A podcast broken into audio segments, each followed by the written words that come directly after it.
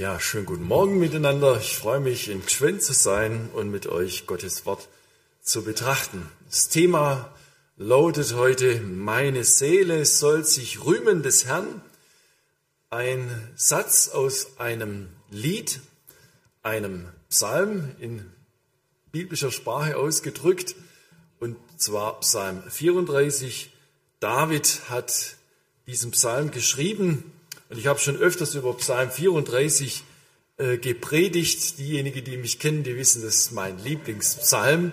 Ich werde nicht müde, es wird mir gar nicht langweilig, über diesen Psalm äh, zu sprechen. Vielleicht setze ich heute auch ein bisschen noch äh, neuere Akzente. Jedenfalls ähm, bin ich an diesem Satz hängen geblieben den David ganz am Anfang setzt schon in Vers 3, meine Seele soll sich rühmen des Herrn. Dass es die Elenden hören und sich freuen, also nicht nur an mich gedacht, sondern schon darüber hinaus hat er auch an andere gedacht. Mit diesem Psalm, wahrscheinlich hat er nicht gewusst, wie groß seine Zuhörerschaft einmal sein wird und diejenigen, die sich noch an all dem erfreuen, was ihm Gott geschenkt hat durch den Heiligen Geist, inspiriert und ihn dieses Lied hat schreiben lassen. Jetzt lesen wir den Psalm mal im Gesamten und ich werde dann gewisse Schwerpunkte setzen, gar nicht möglich auf alles einzugehen. Ähm, ja, spannend ist der Beginn des Psalms für mich auch deshalb interessant, äh, wenn, weil er am Anfang auf eine problematische Situation hinweist, in der David sich befunden hat und nachdem so das Gröbste überstanden war, hat er anschließend diesen Psalm geschrieben, sozusagen als eine Lehre, die er daraus gezogen hat aus allem Erleben. Und diese, äh, dieses Erleben und die Erfahrung von Gott inmitten von Not, die teilt er in diesem Psalm sozusagen mit uns. Interessant, wie er deshalb dann auch beginnt im zweiten Vers, da komme ich nachher noch drauf zu sprechen von David, als er sich wahnsinnig stellte vor Abimelech und dieser ihn von sich trieb und er wegging. Dieser Abimelech war ein äh, König der, des, Verfeind, des verfeindeten äh, Heeres der Philister, des Volkes der Philister. Und ähm, was es damit genau auf sich hatte, erkläre ich nachher noch. Jedenfalls, es war diese schwierige Situation, die er gerade im ersten Vers anspricht von David, als er sich wahnsinnig stellte vor Abimelech und dieser ihn von sich trieb und er wegging.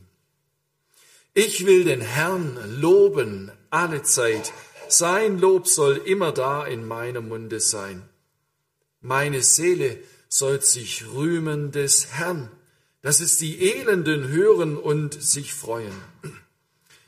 Preiset mit mir den Herrn und lasst uns miteinander seinen Namen erhöhen. Als ich den Herrn suchte, antwortete er mir und er rettete mich aus aller meiner Furcht. Die auf ihn sehen, werden strahlen vor Freude, und ihr Angesicht soll nicht schamrot werden. Als einer im Elend rief, hörte der Herr und half ihm aus allen seinen Nöten. Der Engel des Herrn lagert sich um die her, die ihn fürchten, und hilft ihnen heraus. Schmecket und sehet, wie freundlich der Herr ist, wohl dem, der auf ihn trauet. Fürchtet den Herrn, ihr seine Heiligen, denn die ihn fürchten, haben keinen Mangel. Reiche müssen darben und hungern, aber die den Herrn suchen, haben keinen Mangel an irgendeinem Gut. Kommt her, ihr Kinder, hören mir zu, ich will euch die Furcht des Herrn lehren. Wer möchte gern gut leben und schöne Tage sehen? Behüte deine Zunge vor Bösem und deine Lippen, dass sie nicht Trug reden. Lass ab vom Bösen und tu Gutes Suche Frieden und jage ihm nach. Die Augen des Herrn merken auf die Gerechten und seine Ohren auf ihr Schreien. Das Angesicht des Herrn steht wider alle, die Böses tun, dass er ihren Namen ausrotte von der Erde.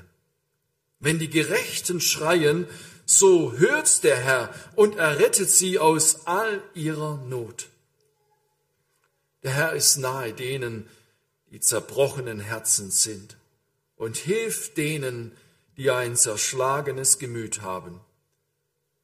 Der Gerechte muss viel erleiden, aber aus alledem hilft ihm der Herr. Er bewahrt ihm alles seine Gebeine, dass nicht eines zerbrochen wird. Den Gottlosen wird das Unglück töten, und die den Gerechten hassen, fallen in Schuld. Der Herr erlöst